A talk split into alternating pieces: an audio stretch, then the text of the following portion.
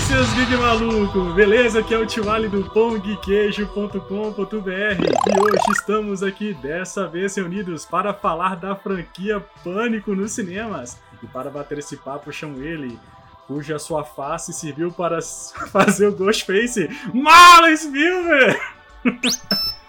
Hello, Edson. Sacanagem.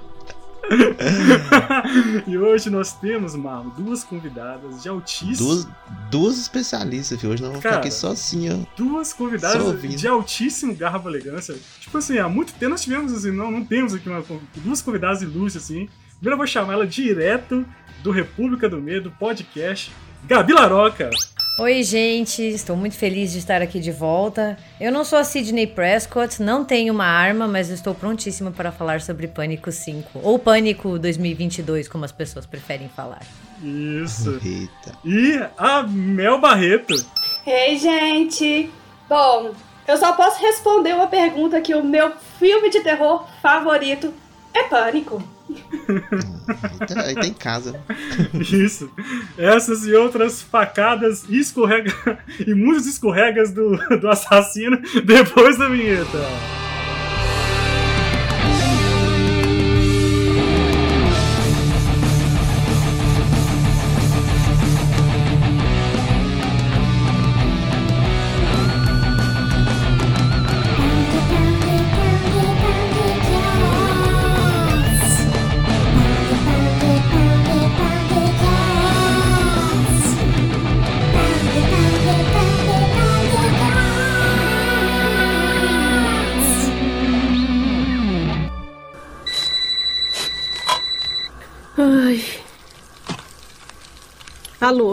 Por que você não quer falar comigo? quem tá falando? Fala o seu nome que eu falo o meu. Ah, eu não vou dizer não. Que barulho é esse? É pipoca. Você tá fazendo pipoca? Uhum. Eu só como pipoca no cinema. Eu tô me preparando pra ver um filme. Sério? Qual? Ah, um desses filmes de terror. Você gosta de filmes de terror? Uhum. Qual o seu filme de terror preferido? Ah, não sei. Tem que ter um filme preferido. De qual você se lembra? Halloween. Aquele do cara que usa máscara branca e anda por aí perseguindo babás. Sei. E qual é o seu? Adivinha. Ah, a Hora do Pesadelo. Aquele do cara com facas em vez de dedos? É, do Fred Krueger. Fred, isso mesmo. Gostei desse filme. Assustador. É, o primeiro era, mas os outros são uma porcaria. E você tem namorado? Por quê? Você vai me convidar pra sair? Quem sabe? Você tem namorado? Hum, não. Ainda não me disse seu nome. Por que, que você quer saber meu nome? Porque eu quero saber pra quem eu tô olhando. Voltamos para a nossa programação normal hoje para falar dessa franquia Pânico, né? Franquia famosa dos filmes de terror. Podemos considerar Pânico um filme de terror? Podemos assim dizer assim, titular filme de terror? Ou é, ou é mais um suspense? Pô, é claro que é um filme de terror. Sim. É um filme de terror do começo ao fim.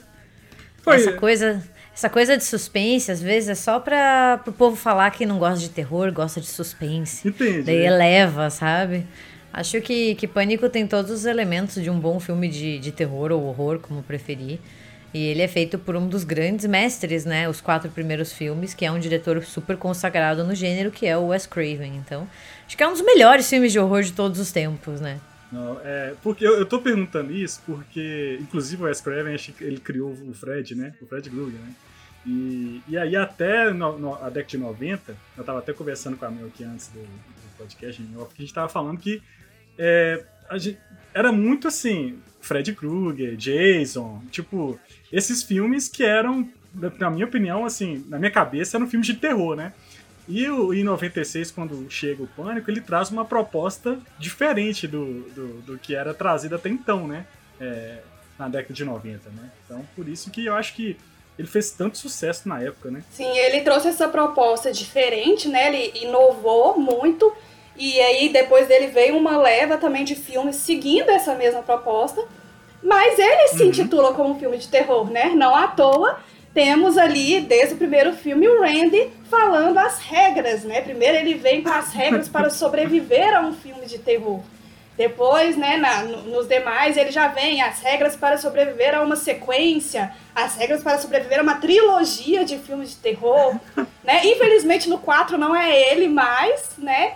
E eles trazem a regra para você sobreviver a um remake de um filme de terror. Então eles se intitulam, né? E uma coisa que eu gosto muito é dessa metalinguagem que eles trazem para todos os filmes. E eles se intitulam um filme de terror. Então é um filme de terror. E, né, o, o primeiro, que foi lá em 96, para mim ele foi revolucionário. Ele pegou um gênero que tava meio esfriando, meio ali, né, batido, e trouxe uma, uma coisa nova e vários outros foram seguindo a linha dele a partir de então. E, e é, isso é interessante que você falou, que foi um marco, inclusive, porque que teve de subproduto de pânico depois de pânico. Sim. eu, sei que vocês, eu sei que vocês vieram no ano passado. A Gabi, tem, tem um que eu tava falando aqui, Gabi, que era tipo do. Que é tipo um. Acho que era Dia dos Namorados Macabros, alguma coisa assim. Tipo, ah, é o Dia do Terror. É, tipo, tem várias... Ele é de 2001, é com o David Boreanas, depois na época que ele fazia Buffy ainda. É, Angel, né? Fazia Angel. Então tá vendo? Tem o, o Lenda Urbana também dessa época, Lenda né? Urbana. Lenda Urbana. Lenda Urbana. Tem Prova Final, tem prova muitos, final é assim. maravilhoso demais, viu? É, o, o Pânico, ele meio que abre as porteiras para aquilo que a gente chama de horror adolescente dos anos 90, né? Que é um, uhum. é um horror mais consciente de si e que quer meio, quer meio que refazer aquilo que os slashers nos anos 80 fizeram. Uhum. Nos anos 80 a gente tem tanto slasher e é uma fórmula que acaba ficando tão batida que o pânico chega para tirar sarro da própria fórmula que cria ele e abrir esse espaço e daí cria inúmeras franquias e filmes e sempre esse, essa coisa centrada em adolescentes, né, que assistem filmes ou que vivem em universos onde esses filmes existem. Então, o Pânico foi muito pioneiro nesse sentido. Todos os filmes são pioneiros, né? Eles sempre tratam com algum assunto muito ressonante da época que eles foram feitos. O primeiro, o segundo, o terceiro, o quarto e o quinto também agora. É, e, e é interessante que a Mel falou sobre metalinguagem. E aí, Marlon, eu queria comentar que Pânico dá uma aula para para Matrix 4 o que é metalinguagem. Entendeu? então, assim, é impressionante. Essa questão da metalinguagem é o negócio mais legal da franquia que eu acho, assim. Você... E nesse último filme, então, funcionou perfeitamente. Perfeito. E, e, e a metalinguagem, como a Gabi falou, ela se adequa a cada episódio, a cada filme, né? Então, tipo, quando lá nos anos 90, né? Tipo assim, hoje é tão Hoje é tão. Hoje a gente fala no WhatsApp, celular, e SMS e tal. Nos Estados Unidos é mais comum SMS, né? Mas assim, mas. E naquela época, tele, tipo, o celular tava começando, né? Você pensava assim, pô, onde que tá esse assassino que tá ligando pra uma pessoa que tá na casa, entendeu? E, fazendo isso. E é muito bom, é muito, é muito inovador. E aí, aí que eu falo que o diretor brilha, que aquela primeira cena do primeiro filme é muito tensa, velho. Tá ali conversando, aí acende a luz aqui, aí apaga. E a, eu, eu ficava bobo com aquela pipoca do dele, quando eu tinha visto aquilo. Eu falei, que isso, que pipoca é essa? nossa, saudade. Eu lembro de Pânico, assim, já me dá um, um quentinho que era muito e, bom. Olha, eu vou te falar, as, as cenas iniciais do Pânico estão para os filmes de terror, tal qual as cenas iniciais de 007 estão para os filmes de espionagem, hein? Porque uhum, todas, essas todas essas aberturas de, de filme de terror, de filmes, de, perdão, do Pânico são incríveis, assim, são bem legais, sim. assim, são bem marcantes, né? E essa do Pânico 1, tipo, entrou pra história do cinema, né? Com a, com a Drill lá fazendo o papel é, lá da, da, da, mocinha lá que tá sendo atacada. Então é muito, isso é muito legal. É. É, e é muito interessante porque a Drew Barrymore ela ficou interessada no papel principal, né?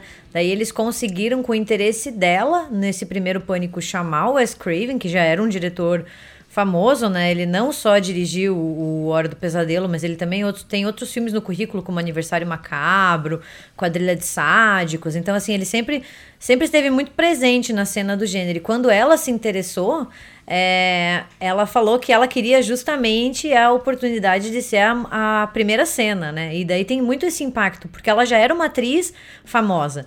Quando você olha para ela, você pensa, cara, ela vai ser a mocinha, ela vai ser a garota final. E você tem essa quebra de expectativa logo no começo, que é a atriz mais famosa morrer nos minutos iniciais.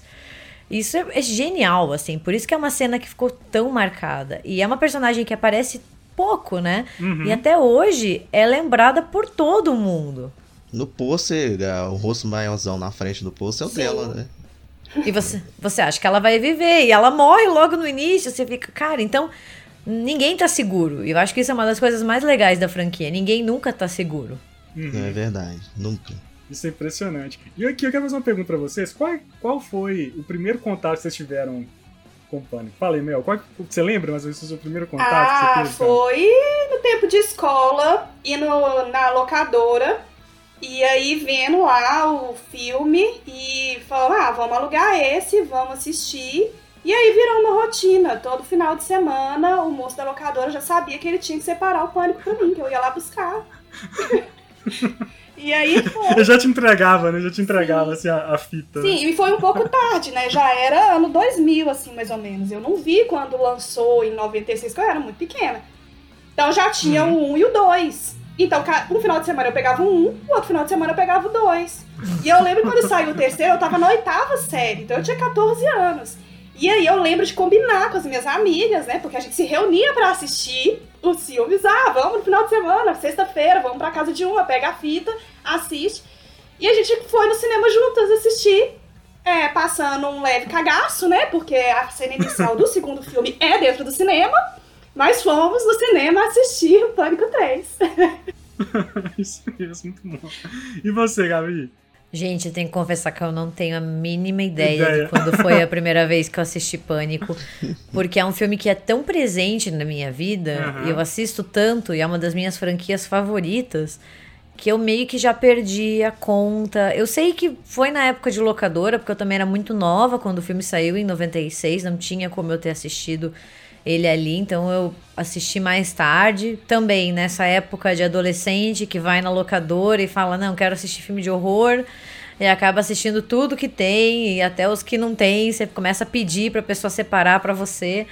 E eu lembro só que o quarto foi o único, né, tipo, tirando esse recente que eu consegui assistir no cinema. Daí já comecei a minha, a minha meta de assistir todos que forem lançados no cinema. Mas os três primeiros eu assisti tudo em DVD, eu acho. Era na, já não era nem VHS mais. Eu tenho uma história interessante com Pânico. Eu acho que Pânico, para mim, foi um dos primeiros filmes de terror que eu assisti de fato, assim. De ir na locadora alugar. Eu lembro de ter assistido a VHS na, no final da 96, eu já era, já era um pré-adolescente, assim, mais ou menos. Né? E aí eu lembro da gente reunir, minha irmã com meus primos, a gente sempre alugava, todo final de semana, nas férias a gente alugava e tal. E eu, assim, eu, eu nunca eu não, eu não cresci assistindo filme de terror. Minha mãe não deixava assistir filme de terror. Então, e eu, eu tinha um pouco de medo de filme de terror, assim. Não tinha, eu tenho, já. Então, eu tinha, mas hoje em dia. Tô sentindo aí que ainda rola uma pra, certa pra, apreensão, pra você ter uma, um certo medinho. Pra você ter uma ideia, eu faço uma minha culpa, porque eu até hoje não, não consegui assistir o Exorcista. Né? Até hoje eu não consegui ah, assistir. Ah, é vergonha isso. E eu, eu já prometi o Marlon que eu vou assistir. Vergonha. Toda assistir. vez eu falo com você. Eu vou assistir. Tem um lá no, no HBO lá. Um, dia, um dia eu vou assistir oh, E eu lembro do Pânico, eu lembro que o Pânico foi um dos primeiros filmes assim, não, pô, vou começar a assistir filme de terror. E aí eu lembro que o Pânico foi uma porta de entrada. E aí que eu comecei a assistir e eu lembro, assim, do, do sucesso que, que fez esse filme na época. Então. Começou leve. E depois, que aí que quando vê aqueles filmes do japonês lá, aquele da, do telefone, que era, chamado. Que era, chamado. Chamado essa linha nova que veio de, muito depois, que é aí que eu comecei a assistir esses filmes, assim. É, aquele, aquele lá da, da, da câmera, aquela que, que simulava uma, um documentário. Bruxa de Blair. Bruxa de Blair. A Bruxa de Blair, tem ah, aqueles contatos imediatos, aquelas coisas assim. E aí, beleza. E aí foi. Mas o Pânico, pra mim, foi a porta de entrada do, do de filme de terror na minha vida, foi ele, assim. Então acho que Sobre... Olha no meu caso como é que já é diferente. Ah. Eu sempre assisti aqui em casa filme de terror desde criança. Tipo assim, enquanto seu primeiro foi Pânico, o meu primeiro foi Evil Dead, velho. e era nesse, nesse esquema também de alugar fita e tal. E o Pânico foi meio que eu assisti no esquema de o torrent da época, que era tipo assim, Passava o filme na televisão, ah. a gravava. Sabe? E aí um, um, vizinho não conseguia gravar, emprestava pro outro e tal, e numa dessa veio o pânico aqui pra casa. E aí eu tava acostumado com Choke, com Predador, com Fred, essas coisas, então sempre era sobrenatural. Eu comecei a ver pânico, então assim, tá, mas. E eu era novinho, né? Tipo, 96 eu tinha, sei lá, 6 anos mais ou menos. E eu vendo e tentando entender é o que, gente? É, é, é vampiro, é lobisomem, eu, eu tentando encaixar o sobrenatural. Mas ele não era. Até que eu fui entender. pegar assim, entender que era um assassino mesmo. Eu tava tão acostumado só com o filme sobrenatural que eu não. Pra mim foi totalmente diferente. É, e isso que é a grande diferença, né? O meu tava comentando é... isso, né, Mel? Tipo, que a gente tava acostumado com, né, com o sobrenatural e agora tem o assassino. Isso, né? e foi o que também me, me faz gostar tanto. Porque eu sou medrosa. Até hoje, Tio Ali não quis admitir, eu admito que até hoje eu tenho medo de filme de terror. Por quê? Eu sempre tive medo, tipo, brinquedo assassino pra mim, gente, era uma coisa assim de louco, porque eu não entendia como é que um, um, um ser humano podia reencarnar num brinquedo e continuar reencarnando pro resto da vida. Tipo, não morre essa porra. Então, assim. Então, quando veio o pânico, que era uma pessoa que ali levava os capotes, levava os porrada e alguém matou ele no final, eu falei, achei o meu lugar, entendeu? E aí depois começou, né, bem na, as levas novas de chamado, essas coisas, eu falei, ah, pronto, gente, pra que que estamos voltando pro sobrenatural? Vamos ficar aqui no assassino, gente, de carne e osso. Mas não rolou, né? Hoje em dia já estamos em outros níveis de sobrenaturalidade que eu não assisto, inclusive, porque ainda tenho medo. Eu acho que uma das coisas mais interessantes da franquia Pânico como um todo é que hum. ele é um slasher que tira sarro de slasher. Uhum. E assim, ele consegue sempre trazer algo diferente, que é o elemento. Cada filme tem o elemento da surpresa, né? Então você assiste os, os cinco filmes é, sempre brincando de detetive, como um livro da Agatha Christie. Você quer saber quem matou, quem tá matando e e por quê? Por qual é a motivação?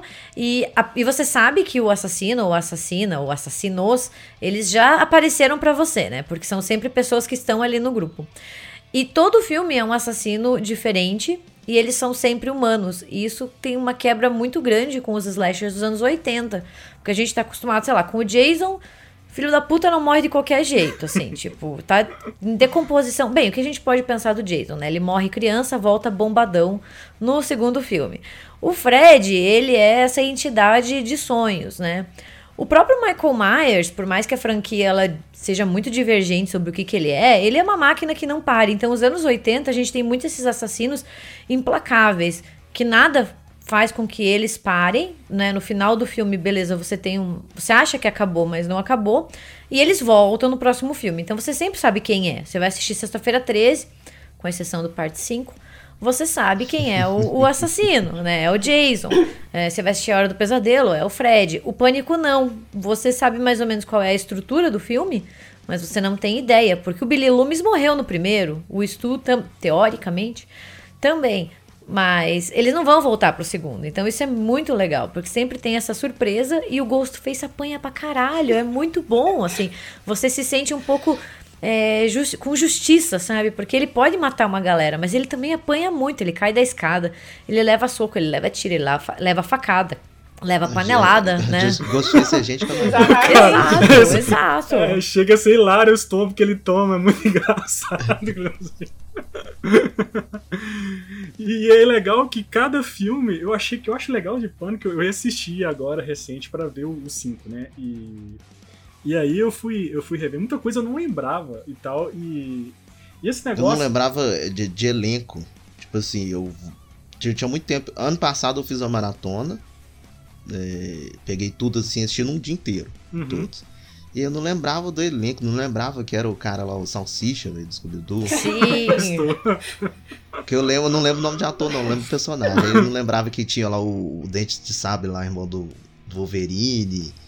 Galera mó aleatória, falei, não, esse cara tá aí desde sempre. Pois é, cara, e, e, o legal é que a cada filme não é chato, não é, não é repetitivo, eles conseguem reformular né, conseguem adaptar a história. Isso que eu acho mais, mais legal da franquia. Todos eles, né, eles trazem assim um elemento da realidade, né? Esse, por exemplo, trouxe ali os fóruns, né, de internet e, e essa questão mesmo da que eles chamam dos fãs tóxicos, né? Que eu até estava comentando também com o Charlie antes, que tem um paralelo, né? Eles fizeram um paralelo lá que eles criticam muito no filme o Stab 8, e é um paralelo com o episódio 8 de Star Wars, que também foi muito criticado pelos fãs e gerou toda essa discussão de, da, da, da, dos fãs tóxicos, né? Que acham que não aceitam mudanças, que querem que seja mais do mesmo. Então eles trazem sempre assuntos, né, que são muito, muito atuais, assim, para embasar o argumento ali dos assassinos. Ainda pra provar isso, ele ainda. O Pânico 5 ainda mata o Han Solo, velho. Eu fiquei muito Ah, puto. mas assim- Não, não vai matar, Ah, mas você já tava esperando, esperava, né? Vai já dizer. Já Ah, mas eu fiquei com dó, Já tadinho. esperava sim. Já imaginava. O trailer, o, o trailer do filme já, já meio que revelou quem que ia pro saco, né? Já meio que já tava criando uma, uma expectativa. E, e muito, muito foi debatido, né? Sobre se eles iam matar os três, se eles iam matar um só, né? Do, do trio original. E já ficou assim, vai, vai passar para uma nova, uma nova geração, né? Esse filme meio que parece um filme de transição, que é entregar o pânico para uma nova, uma nova geração de atores e atrizes. E, e eu acho que meio que tinha que rolar uma morte ali, por mais que ela doesse, e ela dói, né? Porque a gente acompanha esse trio desde 96.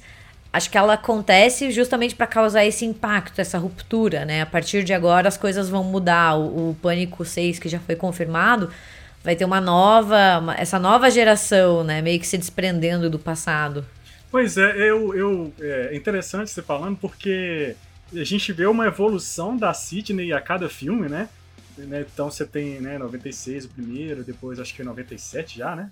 Já teve. Uhum. Eles são, aham, eles são bem juntos, são assim. assim e tal, e. E você vê uma evolução da Sidney. A Sidney vai ficando casca grossa, coitada. Porque é uma mulher que sofre essa Sidney entra agora. Ela e a Laurie Strode, elas caminham juntas pra ver qual é a mais fodida das franquias, entendeu? Porque olha. Ah, cara, esse, e, é, e é muito legal e essa, essa evolução, né? E no 5, é, eu achei legal. Eu, não, eu fui sem, ver sem saber que ela, ela, ela custou entrar no filme, né? Aí você vê que quem é a protagonista mesmo é, é a Sam, Sam, né? Sam, A é. Sam, né? A Sam que é a protagonista do filme e eu achei isso interessante. Agora, sinceramente, eu achei que esse filme seria um encerramento da franquia. Quando eu vi que, que anunciou seis, eu fiquei assim, não, mas eu achei, eu, eu achei que ence- encerrou muito bem o filme pra, pra ter uma, uma, uma- uma- um 6. Cê- ou- cê- cê- Vocês concordam comigo ou vocês acham que deve ter mesmo e, e que a coisa deve focar ali na, na ação e seguir? Eu acho assim, se terminasse com os cinco, eu ia ficar satisfeita. É, mas, conhecendo a lógica do mercado do cinema, o filme fez muito sucesso. E teve uma bilheteria muito boa para um filme de horror, né? No Barato, tempo né? que a gente tá, né? Que as salas de cinema ainda não estão com desempenho, né? A gente ainda tá com essa não voltou, né, 100%. Então, é um filme que, que fez muito bem na bilheteria, desbancou o Homem-Aranha, por exemplo, que estava reinando absoluto. E a gente sabe como é difícil, às vezes, para filmes de horror emplacarem desse jeito. Por inúmeros motivos, até como classificação, né? Não é todo mundo que entra para assistir. Diferente de um filme como Homem-Aranha, que você pode levar seus filhos, né? Você não vai levar teus filhos para assistir Pânico, uma criança de seis anos, assim. Eu espero que não, né? Porque acho que a criança vai sair meio traumatizada, mas tudo bem. E ele fez muito sucesso, então já estava meio que previsto que ia rolar uma, uma sequência, né? Só que ele é um filme que ele não deixa nenhum gancho, né? Nenhum filme deixa, nenhum pânico. Então, assim, sempre eu acho que funciona bem, porque você pode criar uma nova história sem estar muito presa na anterior. Então eu, eu não me incomodo tanto. Eu fico feliz porque eu gosto de pânico. Então, pra mim, saber que vai ter mais um pânico, provavelmente daqui a um ano, um ano e meio, já me deixa feliz. Eu fico, hum, bom, sabe? É que nem o Massacre da Serra Elétrica. Você vai com as expectativas lá embaixo, mas você fala, hum, bom, Massacre da Serra Elétrica, mais um, quero. Pode colocar na minha Manda mesa.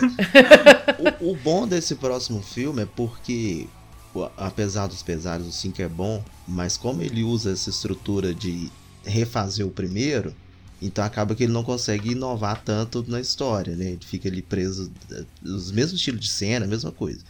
E o 6 o seis pode dar uma virada na, na história. Só que aí Inclusive- também eu não sei o que, que eles vão. Inclusive, né, meu, a gente tava falando sobre né, o. Como é que é? O Rico? É, re- recall. A gente não consegue pronunciar Recall. a palavra, gente, mas ela existe, né? E Tanto que a Mindy, ela explica, né, no filme, na cena ali que eles se reúnem na sala, e ela assume o papel, né, do tio dela de explicar as regras. E aí ela explica, né, que eles não estavam vivendo um remake e nem uma sequência. Eles estavam vendo um, um recall, que é tanto um remake quanto uma sequência, né? E aí ela traz as regras, né? Que agora são tem que ter pessoas originais. E nesse momento que eu, eu achava que a Sidney não ia voltar, eu achei que a Sidney ia ficar naquela cena da ligação do, do Dewey e ia morrer ali. Não achei que ela fosse voltar. Ah, mas daí ia rolar sangue, né? Se eles tivessem feito só Ah, isso, eu achei. daí eles iam ver o que eram os fãs. Mas eu acho, eu, eu achei, eu achei porque assim, era óbvio que eles iam ter que matar um dos três, né? E eu não achei que eles iam matar ela. Eu, eu, eu sinceramente achei que ela ia ficar naquela cena. Mas aí vieram os originais, é, veio a questão de sempre ter que trazer uma coisa do passado, sempre ter que, né, que, que é isso, ela explica que é uma sequência, mas também é um remake. É um remake, na verdade, mas também é uma sequência porque quer homenagear o original, né? E. É, o pessoal chama de sequência legada agora. Isso. Aí, ó, olha, a gente ficou procurando É o- nome é. em português e não achamos. É, porque a gente ficou, a gente ficou falando, tipo, qual- como é que chama isso em português? Porque pra É o mim melhor, é, é reboot melhor exemplo é Halloween, Halloween de 2018, né? Você faz um, um reboot, ignora os outros filmes e meio que cria uma se, um semi-remake que não é bem um remake do, do original. Então você tem muitas estruturas narrativas parecidas com, o- com o seu original, como é o caso do Pânico, 96-2022, mas você não refaz um por um e você reconhece a existência do filme anterior, né? E daí com isso você traz os personagens mais famosos, os personagens legados, como eles Isso. chamam. Aham. O Caça-Fantasma, por exemplo. Ah, o Sim. Caça-Fantasma é uma coisa maravilhosa. O próprio primeiro, o, o Despertar da Força também, É. Despertar né? da Força, A gente não precisa entrar em detalhes sobre o que aconteceu, né? É. O desenrolar do no meio do resto. caminho. no meio do caminho, mas o Despertar da Força é justamente isso, né? Você reconhece os, os outros seis episódios, você tem a volta dos personagens e você introduz novos, né? Uhum. Sim. É, uma coisa que eu acho. Uma coisa, só- antes de, de, de eu falar dessa Ah, deixa eu só tirar uma dúvida Tá. rapidinho. Hum. O menino, filho da policial, é o cara da série lá da. da, da- É, da- da 13, Netflix, é? 13 É. eu tô assistindo, tô tentando lembrar de quem Ele que é. Inclusive, eu muito, eu muito lerdamente só entendi que ele era uma homenagem ao Wes Craven no final. Quando apareceu Ah, por to Wes, nome, to né, Wes Wes. no final. Aí eu falei, caramba, o menino chama o Wes, é lógico que é o Wes Craven. É, e, e a Samantha é Capta, né? Isso, Carter. Samantha Isso. Carter. É. É, eu, eu gosto muito de referência. Mas antes de falar da referência, eu, eu gostei demais desse negócio de explorar essa questão de fórum. Porque isso é real, cara. Tipo, você vai no, naquele. Como chama aquele fórum lá famoso? Reddit, né? No Reddit, cara, aquilo ali é terra sem lei. Então, assim, tem de tudo no Reddit, entendeu? E assim, é muito, tipo, é, é crível você pensar que realmente fãs malucos se reúnem ali no Reddit pra combinar alguma coisa, fora Deep Web, né? E é muito É. foda que a hora que mostra a cena do Facada 8 é o Ghostface com corrente, lança-chama, igual o Rambo, É tipo um filme do Robert Rodrigues, sabe? é, machete. É. E aí, puxando isso, o Marlon, tipo, as refer- eu, eu adoro referência. Eu gosto de humor de referência, é uma coisa que me pega. E filme de referência é muito. eu adoro quando eu falo assim, ah, a referência ali, eu adoro isso. E. e cara, Thiago fica igual o Leonardo igual- DiCaprio lá com, com, com É, igual com aquele meme. É, é aquele meme mesmo. E o Pânico faz isso de forma extraordinária, desde os primeiros filmes, né? Desde os primeiros filmes, o, o Pânico faz isso extraordinariamente. O nome da rua da, da Cisne é Rua Elm, não é? Então, eles falam que era pra ser, mas não chegou a entrar no primeiro filme. E aí, nesse filme 5, eles mostram explicitamente uma rua Elm. Uma Rua Elm, é verdade. Mas no primeiro tem o- simplesmente o próprio Wes Craven vestido com o suéter do, do, do, do Fred. Krueger e chama Fred. O diretor fala com ele e fala: Ah, Fred, não estava falando com você. E aí ele, ah, tá tudo bem. E continua limpando, que ele é o zelador da escola. Então, É que o, o Wes Craven sempre gostou muito desse tipo de referência, de metalinguagem. O primeiro Pânico é de 96, em 94 ele já tinha feito o Novo Pesadelo, né? Que é o Retorno do Fred Krueger, que é um filme super metalinguístico também, onde ele já tira sarro. E daí no Pânico ele aprimora ainda mais essas coisas de easter egg, de referência a outros filmes. Eu adoro a cena do, do primeiro Pânico, onde eles estão assistindo Halloween, ali na casa do Stu, naquela Oh, festa. fantástico. E eles estão assistindo a Jamie Lee, e daí eles estão conversando, e o Stu reclama que a Jamie Lee Curtis não mostra os seios, né? Porque ela é uma garota final, né? Garotas finais não transam, elas ficam virgens até o final. E daí, nessa mesma cena, a Sidney tá com o Billy lá em cima e eles estão transando pela primeira vez. Então o filme dá essas piscadinhas pra fãs que é muito, muito inteligente, né? Os quatro filmes fazem isso. No 5 tem uma. Um, no, eu acho que é na cena inicial mesmo, que eu achei muito foda. Que é tipo a atualização disso, né? Que tá perguntando sobre os filmes preferidos dela e tal. ela, não, não assiste Slasher, não. Assiste Não, é muito bom Soma. Agora. É, ela falando altos filmes assim de ter- terror agora mais recente, né? Que é mais cult, assim. Aí. Ela fala Midsommar, acho que ela fala mais. Ela fala. Babadook. Babadook. Ela Isso, fala do isso. Babadook e da bruxa. Babadook. Isso, ela E- fala, não, e- não gosto de filme de slasher, não. Gosto de filme que faz pensar. E sensacional no final, né? Que ela fecha com Eu ainda prefiro o Babadook. Depois que morreu já a galera toda, ela vira e fala, eu ainda prefiro o Babadook. É, não, tem muito. Aquela, aquela cena do carro, mal, é daquele filme lá do carro, né? Da. Como chama aquele carro assassino lá? Não é O Christine, o carro Christine? assassino. Eu achei. Não é Eu não referência, peguei, Christine? não- Na hora que mostra o carro, tipo, Indo meio pra cima indo do- pra cima, piscando a luz Aham. assim e tal.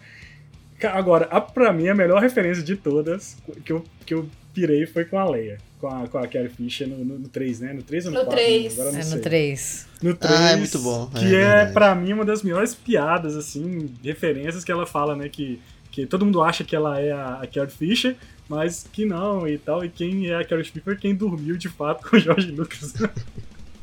Isso é muito cara da Carrie Fisher, a Carrie Fisher- a Carrie Fisher é muito louca, né?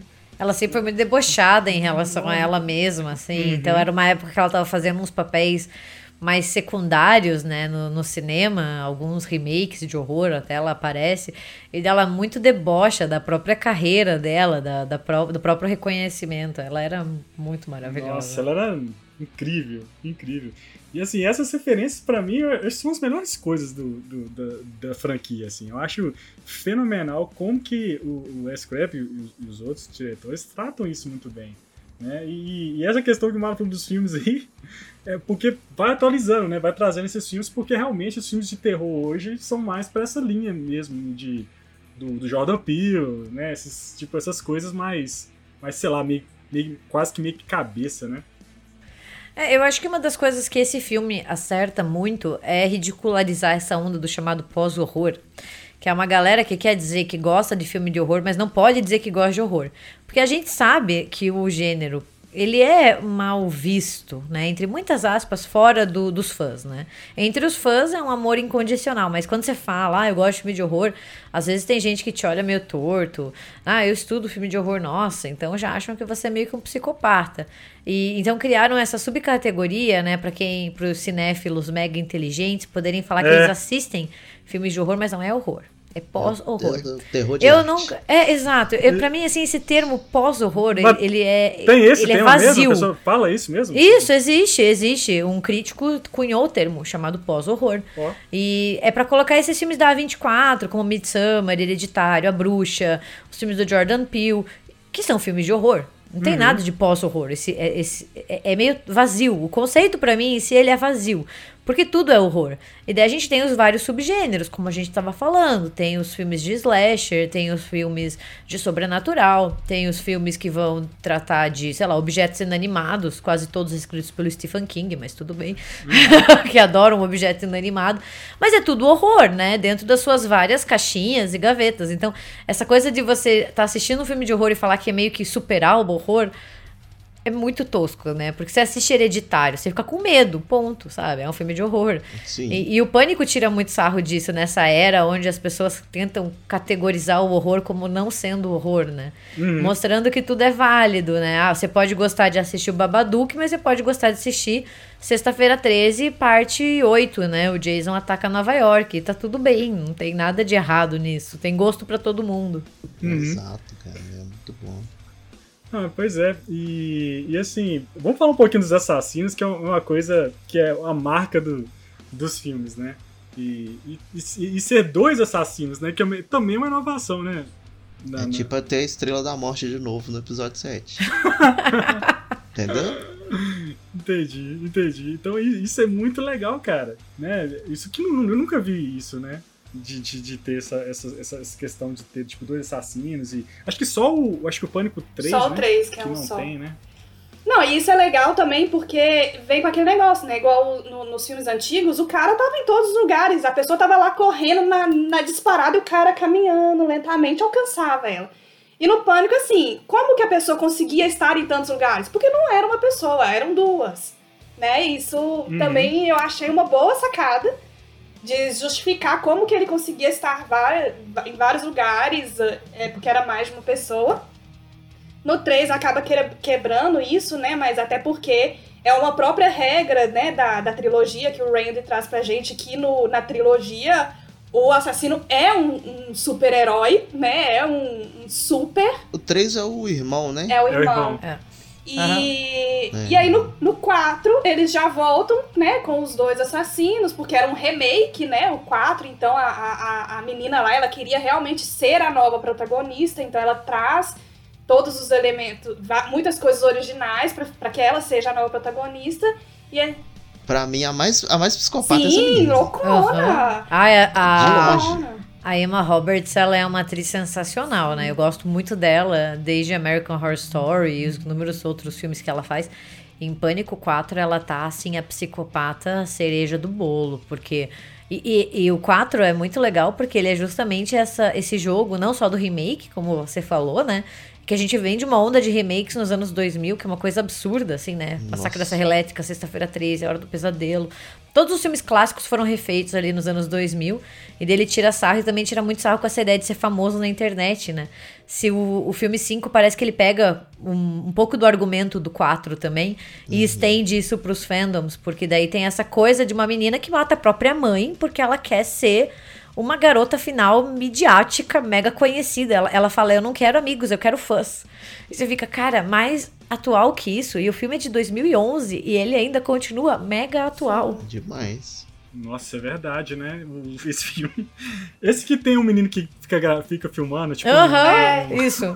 Porque é isso, né? Exato. Ele tem que estar tá conectado, ele tem que estar tá filmando o próximo para ele ser original. Ele tem que trazer essa originalidade e é isso. E ela lá querendo ser a nova mocinha, então. E é interessante que como é que a cidade ali meio que cultua a, o negócio do, do, do assassinato, né? Do, do, todo ano tem a festa lá do, né, do, da facada, né? Facada, e tal, não sei. E, cara, é algo que muito aconteceria na vida real, assim, sabe? Uma, uma maratona pros filmes. E, e eu, eu me julgo porque eu acho que eu iria, porque são filmes, entendeu? Você gosta, você quer ir assistir, você quer assistir com todo mundo, né? Você não quer que as uhum. pessoas morram de verdade, mas, tipo, nesse aspecto, eu acho que tanto o 3 quanto o 4, eles são muito visionários. Porque o 3, ele aborda já Pânico, ele, ele foi produzido, né, os quatro, pela Miramax, que é dos irmãos Weinstein, que se envolveram em todo ah, aquele é. escândalo do movimento Me Too. Harvey Weinstein, né, foi acusado de assédio sexual e assim por diante. E o 3 já trata disso, né, que é o uhum. abuso dos produtores dentro dos cinemas, né, com atrizes, né. A mãe da Sidney, a gente descobre que ela foi violentada em uma festa. A própria Carrie Fisher fazendo a brincadeira, né, eu não fui a princesa Leia porque eu não transei com o George Lucas. E daí você fica, cara, esse filme em 2000 já tratava de um assunto que foi explodir muitos anos depois. O Pânico 4 traz a outra que quer ser famosa a qualquer custo. Isso há 10 anos atrás, continua mega atual. Eu quero pensar o quanto tempo o Pânico de 2022 vai continuar atual. Isso dá muito medo. Sim. Porque ninguém aguenta mais os fandoms tóxicos da internet, sabe? Sim, isso, cara, o fã é a pior coisa que tem. a gente sempre fala que o fã de Star Wars, cara, é um negócio muito louco. Cara, o, o, fã de Star Wars é, é outro nível, assim. Se, de... se ser fã de Star Wars, você tem que odiar Star Wars. é o requisito principal. Eu sempre falo, porque acho que não tem como não comparar isso, essas questões de, né, do pânico com, com fã de Star Wars, com Star Wars, né, tipo, com essas sequências, né. Não, Porque e tem essa questão é... também, Thiago, do, do fã ganhar a voz ponto de conseguir mudar as coisas. Sim. Tipo o Sonic bugado lá. O Exatamente. Sonic Exatamente. bugado, ainda Ainda bem, né? Sim. O Sonic bugado a gente agradece. Obrigada, fãs. Não precisou de assassinar ninguém. Mas pra- e, pra- isso que o. Marlon falou ainda faz parte do argumento deles, né? Eles falam assim: ah, não, a gente tá refazendo pra ter material original pros filmes voltarem a ser bom. Sim. É, vamos fazer o nosso aqui, o fanfilme aqui nosso, pra galera ver que dá pra fazer. Cara, legal. mas foi o que aconteceu com Star Wars. A pressão foi tão grande que no episódio 8 eles voltaram. A, no episódio Eles 9, voltaram. eles voltaram com tudo atrás, porque os fandoms encheram o saco. Voltaram e meio que apagaram tudo, né? Do E, episódio e conseguiu 8. deixar pior do que o 8. Nossa, gente, o episódio 9 é tenebroso, meu Deus do céu. Dá vontade de morrer no cinema. O episódio 9 pra mim é o pior Star Wars de todos. Até o Caravana da Coragem é melhor. Cara, assim, é interessante que o- eu não sei se é o filme de 2011 que mostra, acho que é o de 2011, que o início são várias cenas, né? Sim. Aquilo ali são, são cenas Nossa, de vários steps, né? Eles fizeram o filme dentro do filme, dentro do filme, dentro do filme, e que aí você não sabe, tipo, acabou, gente, o filme, agora já estamos no, no, no real. Demora a chegar. Na hora que eu, na hora que eu vi a Kristen, a Kristen Bell lá matando a menina, eu falei, que isso, gente? Nossa, essa cena de abertura do 4 é fantástica. Eu, eu, eu ficava. Eu ficava assistindo ela em looping, porque eu adorava a entrada, sabe? Tipo, que é, é a Kristen Bell, tem a Anna Paquin também. Nossa, Tem, é, é verdade, é verdade. maravilhoso, porque você não sabe muito bem quando o filme vai começar. E ainda eles ficam, né? Porque aí vem a primeira, que, que, que tem a, a primeira parte que tem a Lucy Hale, que pra mim tá- me chama muita atenção, que eu assisti uma série com ela na época. E ela fala, não, mas a gente não pode abrir a porta, porque se a gente abrir a porta, acontece tal coisa, isso aqui, isso aqui. Aí passa pro próximo filme, e é a mesma coisa. Não, mas isso nunca aconteceria, que não sei o que, não sei o que. Aí a Christian Bell esfaqueia a menina. Então, tipo assim, ainda vai passando, tipo assim, um filme criticando o outro, coisas que nunca aconteceriam, sabe? É bem. é- é- é- essa, essa sequência é muito legal. Eu achei essa sequência, assim, extraordinária. É muito Agora bom. me tira uma dúvida aqui sobre o 5. Vocês- Vocês acertaram de primeira quem que era? Eu fui enganado lindamente. Porque a, a- a amiguinha da, da, da menina eu já tinha certeza que era. É, ela ela, tá ela ficou caruda, né? cara. Ela tem cara de psicopata do começo ao fim, né? Muito, não deixa nem encostar na menina. Aí beleza. Aí eu aí foi passando o filme, eu fui pensando, falei, velho, essa menina deve tá, ela deve estar criando essa situação toda para fazer a irmã dela se sentir culpada por ter ido embora e tal. Então ela tá armando a situação toda pra ficar bonito pra ela e ficar feio pra irmã. E aí, na hora que manda na- voltar na festa lá pra pegar a bombinha, eu falei, ah, é certeza que é ela, já combinou com a outra mandou pegar e vai dar tudo certo. Na hora que me revela que é o pangó lá do The Boys, eu falei, não. Fui feito trouxa vai- de novo. Cara, que era a Amber era meio que óbvio, né? Porque além de ela estar completamente psicopata em todas as cenas, ela faz também uma das meninas no não era uma vez em Hollywood. Acho que ela tá destinada a ser psicopata. Ela é uma das meninas Ah, é, do, do do culto do Charles Ah, Manson. lembrava. É, ela tá É, e fadada a ser, a, ser a, E a tem o paralelo da morte dela, né? Porque o Leonardo DiCaprio larga o lança, lança, chamas nela, Lança né? chama. E ela, no É pânico, a, a, a Gale empurra ela e ela pega fogo ali no fogão. Sim. Nossa, é uma cena muito creepy. E o Jack Quaid, eu desconfiava, pra ser bem sincera. Sabe por quê? Hum. Porque eu comecei a falar, cara, esse cara tá muito em alta com The Boys, ele tá bombando. Ele não vai ser só um namoradinho, sabe? Ele tava muito ali correndo de lado, o namorado bonzinho. Eu falei, será que eles vão matar ele? Mas ele nem tem tanto tempo de tela, eles vão descartar ele. Não, não vai dar pra tanta gente sobreviver, né? E pra mim, assim, eu, eu- não foi uma grande surpresa, assim. Pra mim foi um dos das minhas críticas ao filme, né? Eu gostei muito do filme, eu achei ele um ótimo filme, me diverti. Mas eu achei que ali no terceiro ato, quando a gente já tem a revelação, o filme perde um pouco do, do fôlego, não sei, assim, Fica porque. muito megalomaníaco, assim, do nada. né? É, eu, eu esperava um pouquinho mais, assim, eu queria ser um pouco mais surpreendida em relação aos assassinos. Mas assim, é uma questão totalmente minha, opinião, né? Aham. não, não, não Não, quer mas eu dizer... senti, eu senti isso um pouquinho. E outra reclamação que eu tenho também é a questão do uso do trio. Eu achei Aham. que, tipo assim, principalmente as duas, eu achei que foi bem assim. Sei lá, parece que elas só foram lá e gravaram assim que gravar e pronto. Cara, Eu primeiro. acho que, sei lá, as personagens poderiam se envolver mais, sabe?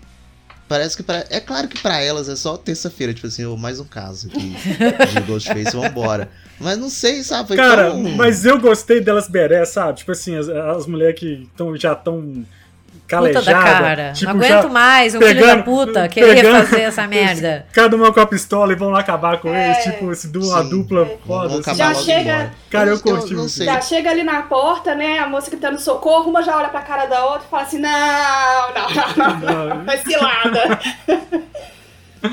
Eu achei isso Mas muito é, bom. eu, eu Agora- entendo essa frustração do Marlon. E eu tive também, principalmente com a personagem da Gale. Porque, né, nos outros filmes, ela com o Dio e eles investigam praticamente, né? Eles que. Nos outros filmes, praticamente, os dois que investigam tudo, né? E a Sidney tá muito envolvida ali porque ela é o, o alvo, né? Então, nesse, como eu já esperava que a Sidney não fosse nem aparecer, na verdade, né? Eu achei que ela, como eu falei, achei que ela ia ficar só ali no, no- na distância. Eu não me, me achei ruim ela não ter sido tão envolvida, até porque ela não era o alvo também dessa vez, né? O alvo era criar uma nova história. Mas eu senti falta da participação. O Dewey ainda teve um envolvimento grande, né? Ele tá em várias cenas, ele também vem com algumas regras, né? Ali no, no, no trailer dele, quando a Sam procura ele. Mas a Gale, eu achei que faltou ela tá mais inserida ali no, no, na trama. Inclusive, você falou, o Jill ele já avisa lá no início, né? Tipo, ó, é, fala, dá uma, dá uma dica pra ação, né? Tipo, você conhece ele quanto tempo? Seis meses, sei o que. Ele mata de a É, charada, né? Cara, é verdade. Porque no primeiro é o namorado, né? No primeiro o Sim. Billy é o namorado da, da Sidney, então também tem, tem essa brincadeira. E falando em Billy, né? Já que a gente tá falando das questões que a gente já não gostou muito do filme, eu vou Ah. confessar que, assim, uma coisa que não me desceu. Mas assim, eu queria muito ter gostado disso, mas eu adoro um fanservice, sabe? Eu gosto muito. Mas puta merda, o Billy Loomis voltando ali, aquelas aparições dele. Nossa, doeu na minha alma. Eu adoro precisava o não, né? Skeet Ulrich. Eu gosto muito dele, né? Ele, tá em, ele tava em Riverdale, ele fez Jovens Bruxas. Fizeram um rejuvenescimento nele ou ele, tipo, ele tá assim até hoje?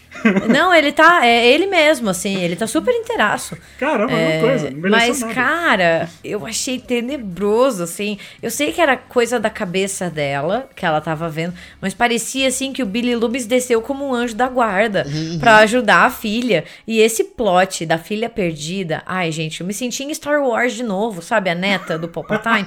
Ah, puta merda, velho. Vocês ficam enfiando essas filhas, essas netas, bisneta, irmã perdida, que vocês nunca tocaram antes. Eu até entenderia se, tipo, a gente voltasse pros filmes e Hum. visse alguma coisa.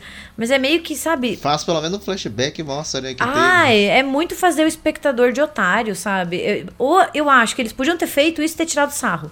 Eu ia sair mais satisfeita, sabe? Ah, que agora os filmes fazem isso, né? Eles tiram é, personagens do passado com filhos, né? Essa coisa do Nova York dois. sangue. É, eles podiam ter tirado o sarro, que nem Pânico faz, que ia ficar divertido.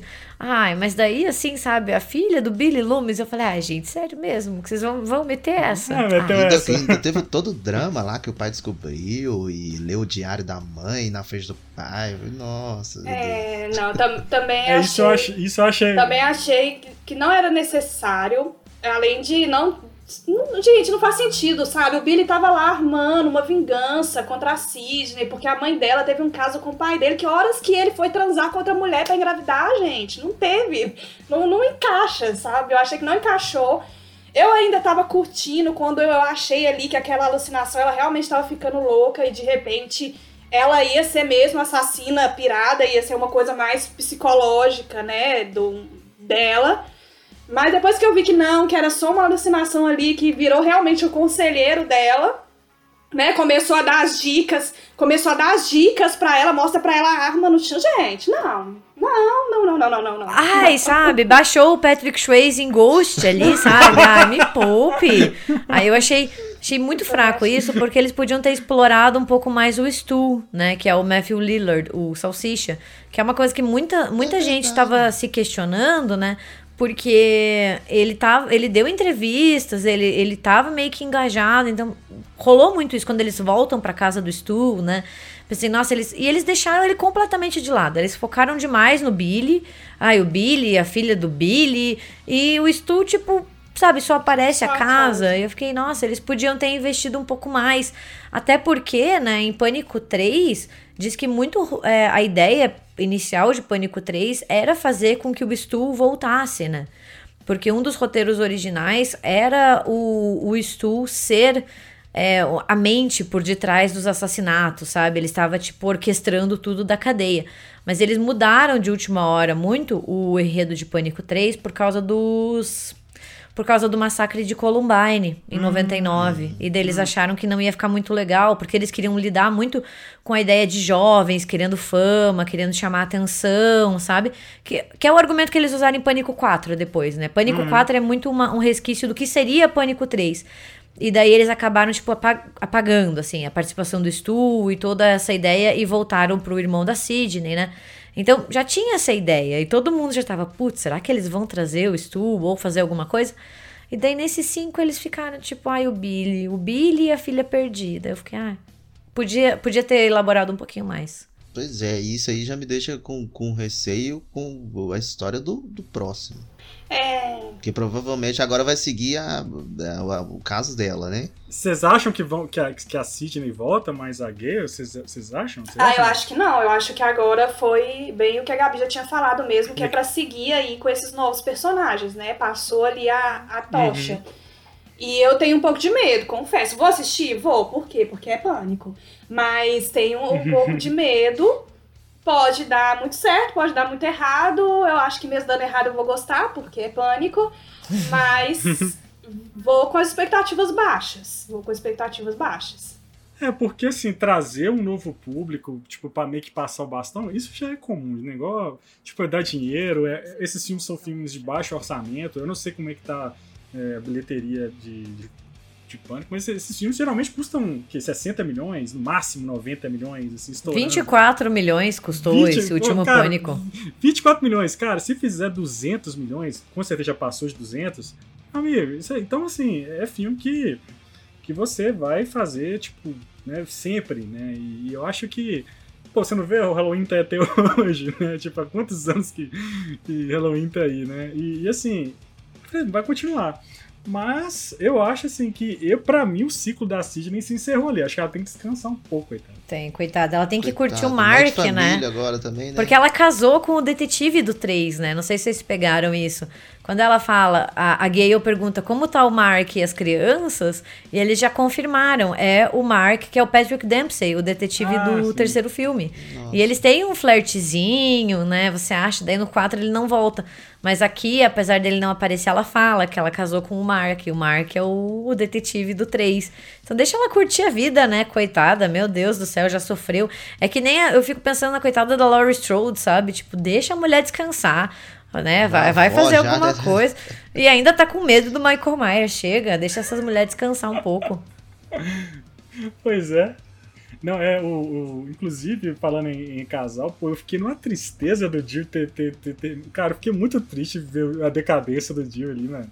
Naquele trailer, sem a Gale, sacou? Nossa, meu, meu coração cortou, velho. Falei, pô, bicho, esse- eles eram um casal tão bacana, né? No, no 4, né? Tipo, rolou uma tensão lá, porque tem a outra, a- a policial, coitado, que morreu, né? Tadinho. Ah, e que é a mãe do Wes, né? E tem uma tensão entre os dois lá, mas tipo, eu gostava do casal. Eu achei que é, desde o do, do, do primeiro, né? Você vê uma, um- uma química legal entre os dois ali. E aí, nossa, quando eu vi que os dois tinham separado, e cada um pra um lado, e ele todo, tipo, você acabou em bebida em, em Han. Solo e Leia no episódio 7. Pois é, cara. Eu falei assim, não, cara, não pode fazer. Esse personagem era legal, velho. Tipo, deixei esse cara assim na na sarjeta, não dá. e acaba morrendo, mas tudo bem, cara. Abrir a barriga dele igual um porco também, né, tadinho?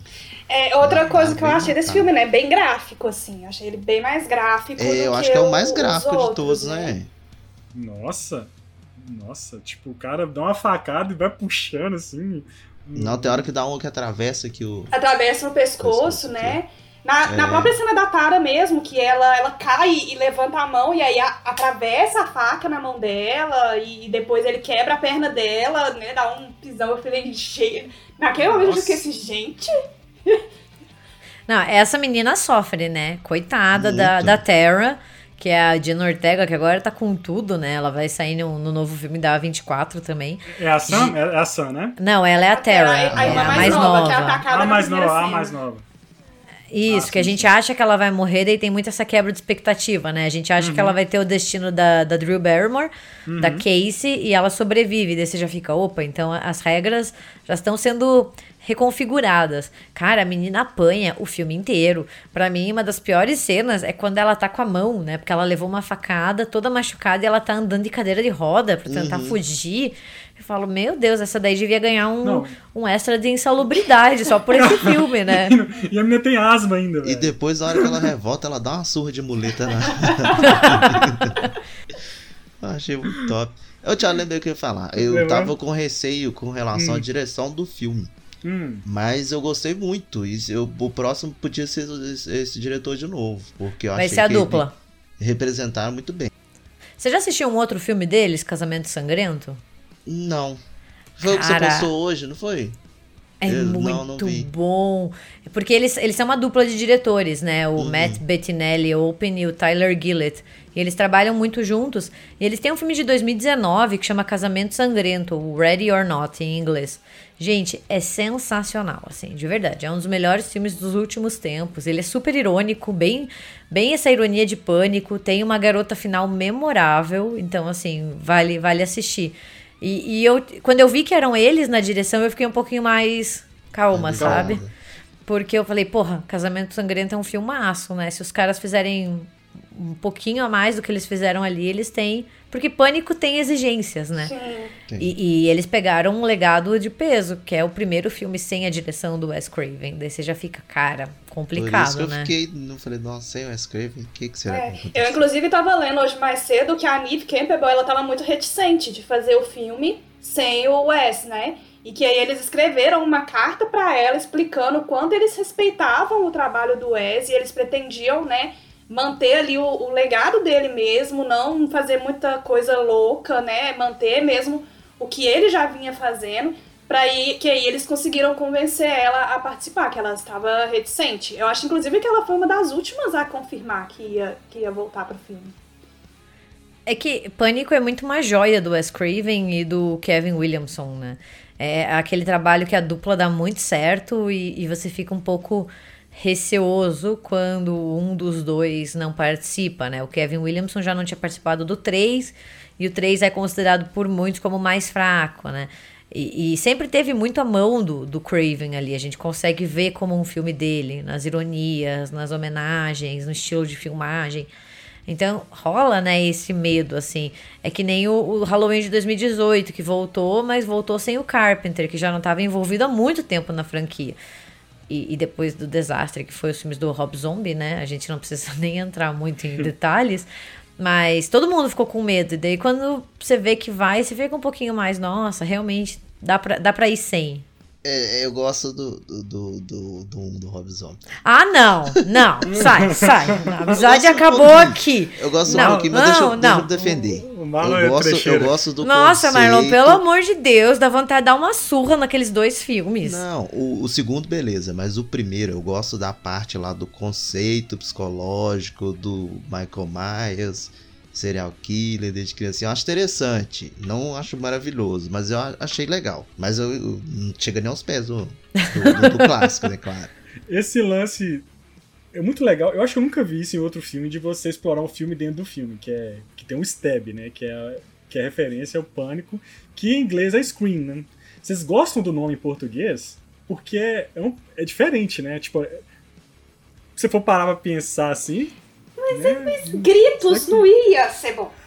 Gritos Não, não ia- ia, grito não ia ser não ia, bom. não ia prestar. né?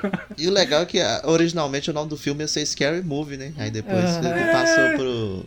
aí Todo mundo em pânico pegou. Nossa, Certo. cara, Scary Movie. Aí você lembrou, né, velho? Movie. Tiveram a paródia, né, com os irmãos lá, né? Desse filme que. Nossa, cara, esse aí eu lembro onde te veio. Eu lembro que quando eu fui fazer maratona de novo, tinha muito tempo que eu não É. via pânico, tinha cena que eu achava que era do.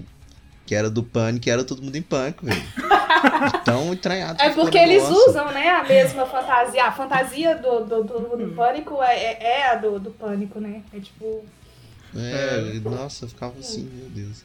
Mas você, pô, eu acho facada genial. Genial. Facada. Eu, quando, Meu né, sonho é Mas assim, né, facada. né, não é facada, né? É apunhalada. É apunhalada, né? Tipo um. apunhalada. Cara, é o tipo de filme que não existe, mas eu gostaria muito de assistir. De tão bem que eles vendem no, dentro do É. Pânico o Stab, que eu sei que não existe, mas eu fico, nossa, deve ser um filme muito legal. Eles deviam fazer, dar um jeito da gente ter. E tem, tem fã que vende pôster do Stab, tem camiseta do Stab, então meio que virou um, um subproduto dentro do Pânico, né? É muito legal, porque o conceito inteiro é muito bem pensado. Agora, Uhum. eu acho legal também que no primeiro filme, né, o Dewey meio que tem um diálogo ali com a Sidney, falando assim, ah, se fizerem um filme, né, não sei o que, ele falou assim, ah, eu acho que você é meio que uma Meg Ryan jovem. A Sidney fala assim, ah, com a sorte que eu tô, vão colocar a fulana de tal, não lembro o nome da atriz. E aí no segundo filme mostra que a, a atriz que faz a Sidney no filme é a atriz que ela falou no primeiro filme. É a Tori Spelling, não isso é? mesmo.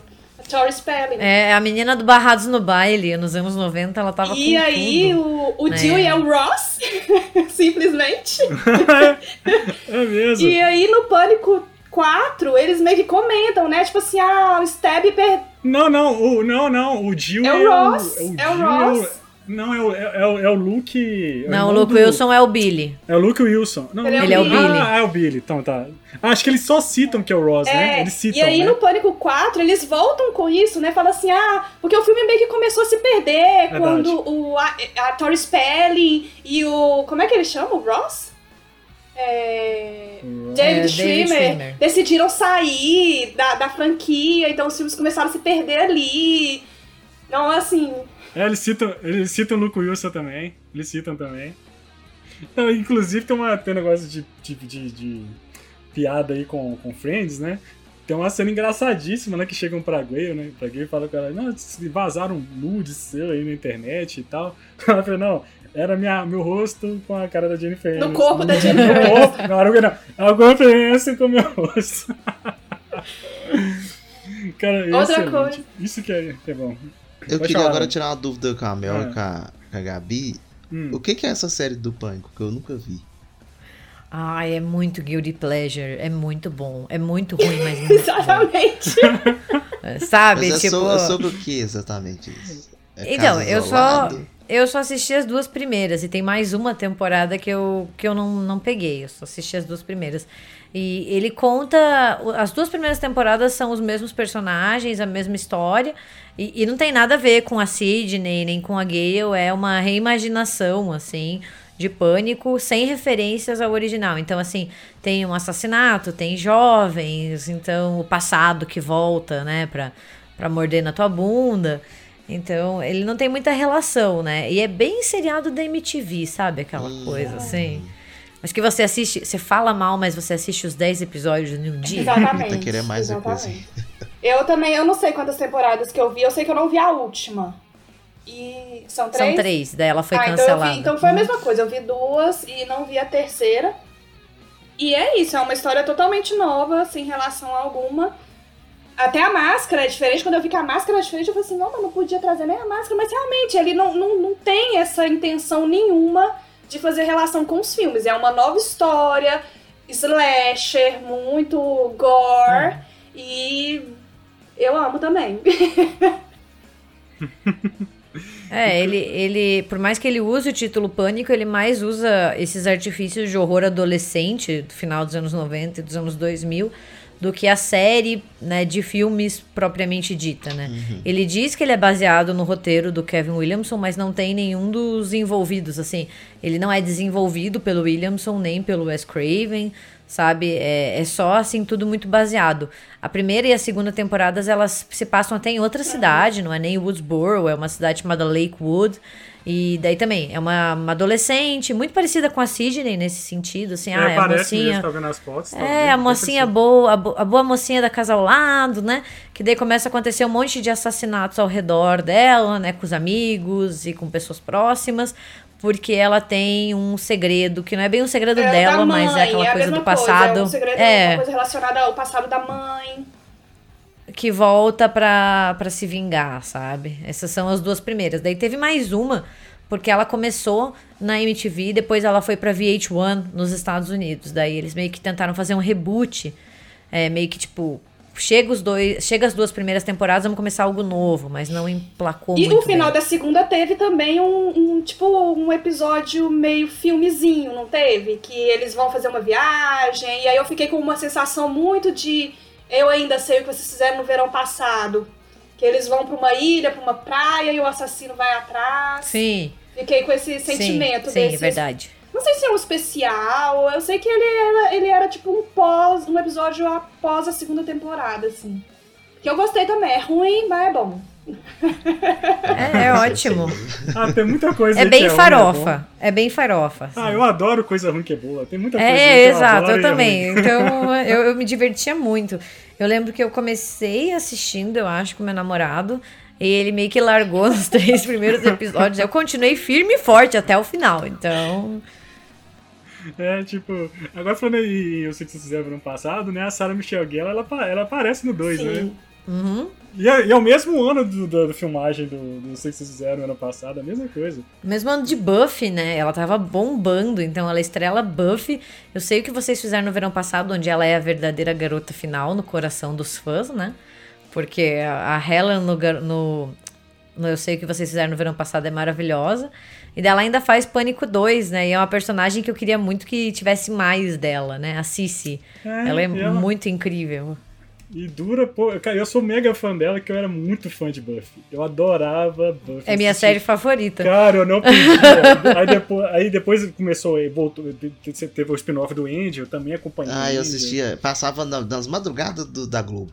Cara, Eu eu adorava Globo, Buffy. Eu era, adorava. Achava uma série assim, muito bem feita, pelo menos na minha cabeça, né? Não quero ver hoje de novo e, e, e me decepcionar. Mas na minha cabeça, nossa, era muito. E quando eu, eu, eu assisti, vi os, vi, vi os filmes dela, né? Que tinha. Ela, ela fez Pânico 2, fez Eu Sei Que Vocês Fizeram ano passado, e fez um outro, que é com, com um ator lá que parece o, o cara do, do Backstreet Boys lá. Não, como- É aquele Cruel Intentions. Ah, Segundas É, Intenções. Segundas Intenções. Isso, Amava aquele Segundas filme, Intenções. meu Deus. Era outro que tava ali no- na reserva da locadora sempre. Era, é, é, esses filmes são todos da mesma época, né? Sim. São, são tudo da mesma época. Eu adoro. Então, tudo, eu tinha mania, tipo assim, um, um ator. fa- Eu tinha essa. Eu tinha essa. Dando um parênteses, eu tinha uma mania de fazer o seguinte, ó. Vamos pegar. Eu tinha uma regra assim: vamos assistir todos os filmes do Patrick Swayze. Aí lá alugava.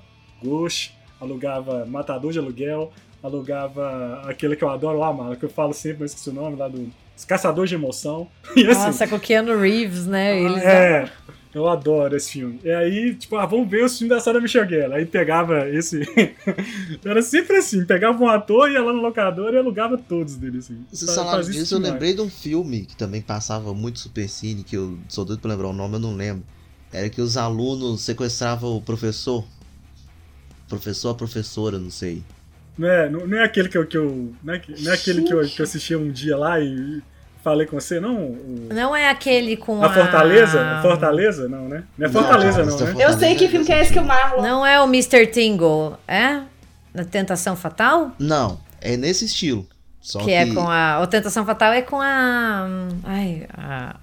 Katie Holmes. Isso, não, é, é nesse estilo. Ele Ah. sequestra o professor ou o diretor da escola, não sei o que, pra fazer uma chantagem.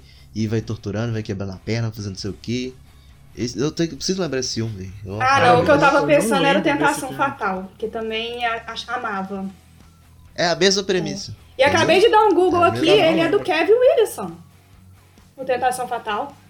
Nossa, eu não lembro desse filme, não. Eu lembro desse, desse Fortaleza que eu fui assistir recentemente, que é um filme da minha infância, assim, que eu sou meio A traumatizado. Fortaleza, inclusive, que eu já recomendei pra Gabi. Gabi tá só me enrolando. Você nunca viu, Ai, Gabi? tem que... Não, tem que assistir, é verdade. Você lembra? Faz, um, faz um ano já que ele fica me vendendo o filme pelo Instagram. Você lembra, Ah. Mel, desse filme? Que era um. Era tipo uma. Era uma Papai Noel sequestrador de criança. Papai Noel que sequestrava criança. Tinha- Esse filme eu fui rever ele Não, Não, não, não, não, é assisti. Gente, eu, sou, eu sou medrosa, então eu também não assistia filmes assim que pegavam estereótipos bonzinhos e viravam maus. Porque eu lembro de, na infância eu ter visto um filme que eram assassinos que fugiam do presídio, é, roubar, matava o pessoal do circo, vestia roupa de palhaço e saía matando todo mundo.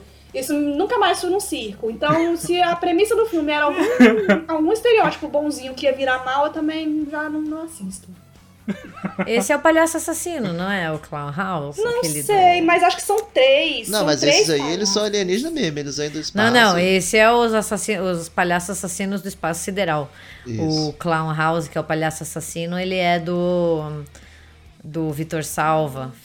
Não vou, não vou saber, Sabe? porque é. É com o Ah, Não, é, não. eu acho que é um filme de É, 89. eu não vou saber, porque era aquela coisa, né? Passar férias na casa da avó, a avó não controla muito o que, que você vê, deixa o menino ver um negócio que não devia ver, e aí o menino fica traumatizado pro resto da vida e nunca mais vai no circo.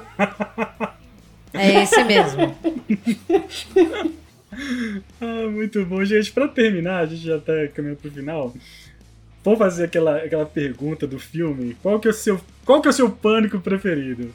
Vamos, começar. A Mel, qual Gabi que é seu... vai falar pânico. Pânico. Não, mas o Pânico, Pânico original, 1996. E com isso eu ainda trago a frase da Sidney, né, no Pânico 4, que é Don't fuck with the original. Que pra mim é o momento alto do filme e o primeiro vai sempre ser meu queridinho pra sempre. E você, Gabi, qual que é o preferido? Tem preferido?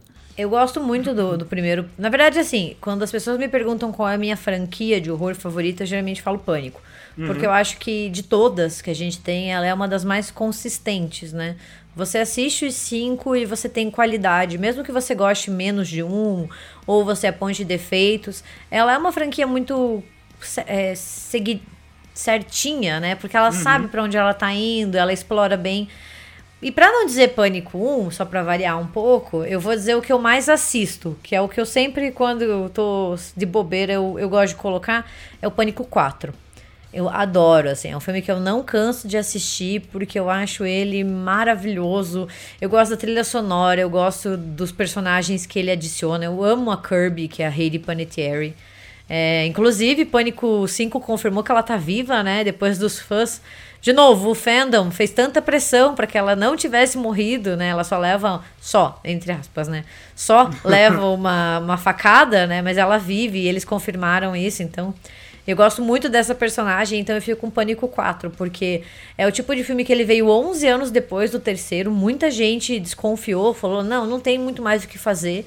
E acho ele um dos, dos melhores. É, fez muito sucesso, né? Em 2011, quando lançou esse filme, eu lembro que deu muito...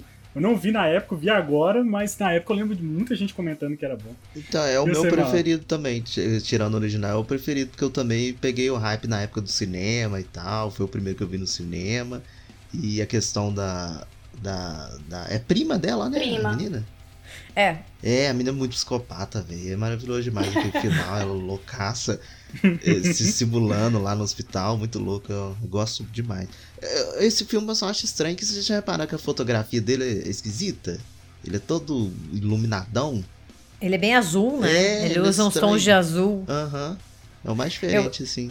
Eu gosto muito do final, né? Porque, tipo, lá no hospital, daí ela dá mais um ato de loucura que ela tenta Sim. matar. E daí a Sidney, tipo, mata ela com, aquele, com aqueles aparelhos que eles usam, né? Pra ressuscitar a galera. Não, né, é ela muito coloca na boa cabeça. essa cena, Ai, muito cara. bom, é muito boa essa gente. cena. E, e daí, tipo, porque ela queria ser famosa, e daí o filme termina com os jornalistas de fora do hospital falando: não, uma verdadeira herói americana, uma heroína americana. Então ninguém ainda tinha percebido, a notícia não tinha chego de que na verdade ela era assassina, né? Ela tava ganhando a fama, só que ela não tava desfrutando, porque ela tinha morrido. Eu acho Genial. esse final incrível. Muito bom. Genial. Eu, assim, eu gosto. Eu vou, vou, vou falar assim, do filme que eu gosto da introdução melhor. Que é o. Eu acho o 2. Apesar que o final eu não curto muito a negócio da mãe, né? Do. do- da mãe do A mãe do né? Stu. Então, A mãe do essa- Stu. Do Stu, né? Do. Não, é a mãe do Billy. É a mãe do a Billy? mãe do Billy? Ah, é a mãe do a Billy, mãe- é mesmo, é a mãe do É, Billy. é a senhora mãe do Loomis. Verdade. Muito louca, eu achei. achei Mas muito sabe doido. por que, que eu acho que eles usam a mãe dela? Ah. Porque pra mim é uma, uma homenagem muito óbvia ao Sim, primeiro Sexta-feira eu também 13. acho. É, eu ia falar isso. Por causa Legal. da senhora Voorhees, né? Que, que também, né? A Legal, primeira não assassina. Tinha Então pensado eu, nisso, não. eu sempre, sempre enxerguei ela ali. E tem até momentos que ela dá uma despirocada ali no, no teatro, que ela encarna muito a, a Sim, senhora sim. Voorhees no Eu também sempre 13. peguei essa referência aí. Legal, hein? Não tinha pensado nisso, não. Mas a, a abertura do 2 é muito top mesmo. A galera abertura do cinema 2, e tal. meu, quando eu vi aquele tanto de gente vestido de Ghostface no cinema, cara, eu achei aquela uma ideia genial, cara. Genial. De você ver, aí você tá vendo em tela é, a representação do primeiro filme, que é marcante, né? Que é a, Drew lá, mas é uma outra atriz que inclusive parece com ela, aquela menina lá. É a Aquela- Heather Graham. Graham. não- E aí depois vai, tipo, aí aquele tanto de gente vestido de, de, de, de Ghostface no cinema. E eu achei essa ideia muito genial, cara. Eu falei assim, não, essa, você, essa cena aí, parabéns, porque é incrível. Ele conseguiu, na minha opinião, melhorar a cena do primeiro filme. Sabe? Eu achei essa ideia aí genial. Gente, mais alguma- an- antes, de, ah, antes de terminar, só dar um adendo. Hum. Eu não sei se vocês tinham costume de assistir os primeiros Hum. filmes du- dublados. Não, é, não, legendado sempre. Porque eu sempre Não vi dublado. E aí o, os três, o trio original no filme novo são os mesmos dubladores. A, a voz também é a mesma, né? Do, do assassino no telefone. do- É o mesmo cara, né? E eles usam o mesmo recurso que é conversar em tempo real, né? Eles não, não gravam separado, eles gravam o diálogo Uhum, uhum. ali juntos e é o mesmo cara também até hoje, que eu achei muito legal também, não sabia. Eu achei muito da hora ser uh, os mesmos dubladores. Achei muito top. É, isso aí, a dublagem brasileira ela tem muito cuidado, né? É, é impressionante. Essa Sim. dublagem é a melhor que existe, né, cara? Sempre... Eu adoro assistir filme legendado, né? No áudio original. Tem até uma discussão atualmente da semana aí, duas, semanas atrás aí, o Twitter tava, tava É. pegando fogo por conta disso aí. Mas, assim, a, a dublagem brasileira é um negócio, assim, impressionante então. Tem coisas que a gente só pode assistir dublado, tipo É. Um Maluco no Pedaço. Você não assiste Um Maluco no Pedaço legendado, Não. você assiste Um Maluco no Pedaço. Tipo, Chaves. Chave. É, É, tipo- Eu, a Patroa e as Crianças. Todo mundo odeia o Chris. Quem que odeia? Quem que assiste Todo Mundo odeia o Chris legendado? Não existe legendado pra mim. Não existe. É tudo, tudo foi feito Pô. em português, gente. Entendeu? Cobra Kai, Cobra Kai eu só consigo assistir dublado. Por conta do, do, do áudio lá original, eu só consigo assistir dublado. Então, assim, tem umas coisas que não dá. Não dá. Tipo, De Volta ao Futuro também. Eu adoro a É. dublagem. Não tem como. Então, assim, tem coisas que não dá. Agora, tem filmes aí de Oscar que você quer ver a interpretação do personagem, aí você vai lá e assiste no áudio original, entendeu? Aí já é, já é outra coisa. Gente, alguma coisa que a gente não falou aqui, que vocês estão lembrando, que acho importante que, que, a gente não falou e vocês querem falar, fica à vontade, viu? Só, Ah, só, tá não, só não quero que avacalhe com o próximo filme, só isso. Mas eu, eu acho muito difícil, igual a Gabi falou. É uma das poucas franquias de terror, assim, que ela é. Não dá pra dizer impecável, mas é. tá perto, sabe? Não tem nenhum filme que você olha e fala assim, horrível, ruim, não quero ver. Se eles quiserem avacalhar, eles chamam o Rob Zombie pra dirigir. Não se preocupe. Excelente.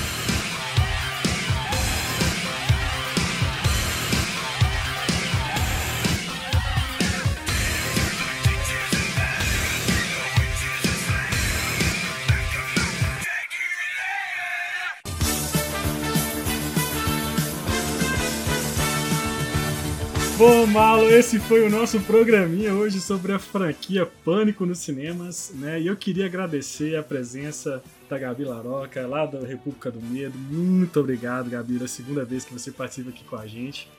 Quero agradecer sua presença, fazer com que você aqui o Pão Queijo, o podcast está aí aberto para você quando você quiser voltar para falar de filmes de terror, para falar de outros filmes. Você quiser fazer, fica à vontade aí. Faça o jabá aí também, né? Fala do seu projeto. Ai, gente, eu que agradeço. É só me chamar que, que eu venho, né? Eu falo sobre filme de, de horror, eu falo sobre nerdice, eu falo. Só videogame que não é muito a minha praia, porque eu sou, sou meio ruim, entendeu? É, meio ruim, assim, eu tô elogiando eu mesma, eu sou péssima.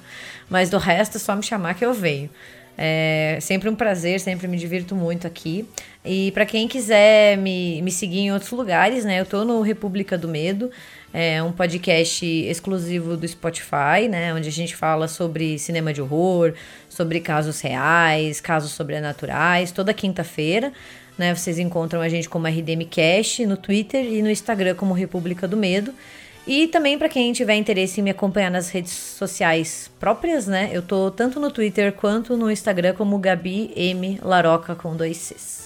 Bom, eu vou deixar aqui na, na- na- no, post aqui, na descrição. Inclusive postando, meu, ela posta ali no, no Instagram dela um, um, um Funko mais doido que Ai, o meu outro. Deus! Nossa, cara, é um problema sério, assim, de, Os- de gastos os- indevidos que eu tenho que parar. Os Funkos são maravilhosos, que vou te falar, viu? Dá vontade.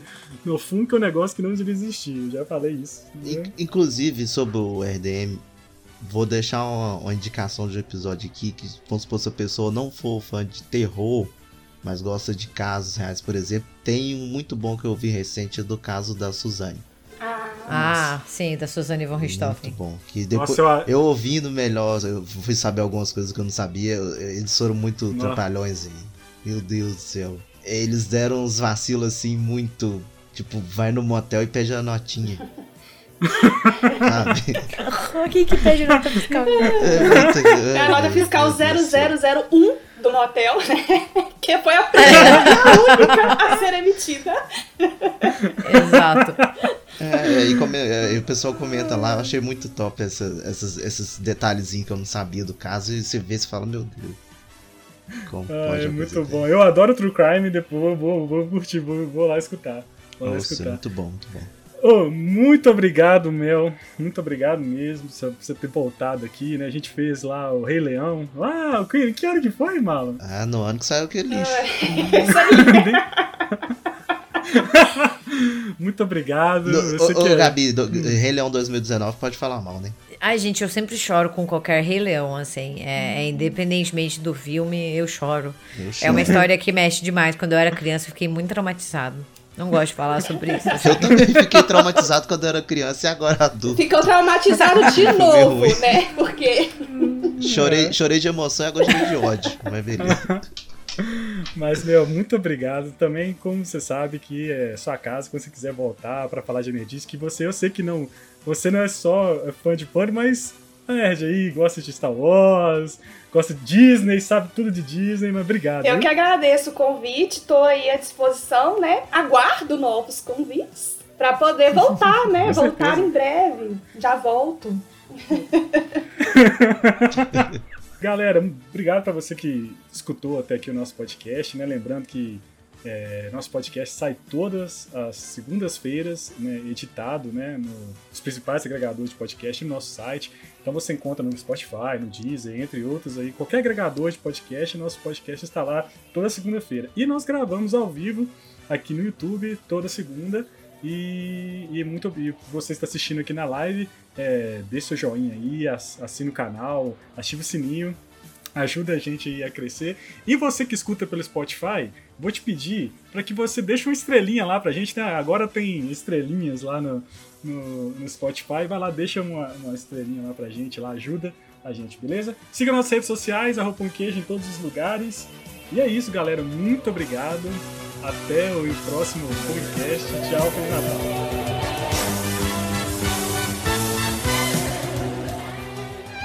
Este podcast foi editado por Permanent Waves Edições.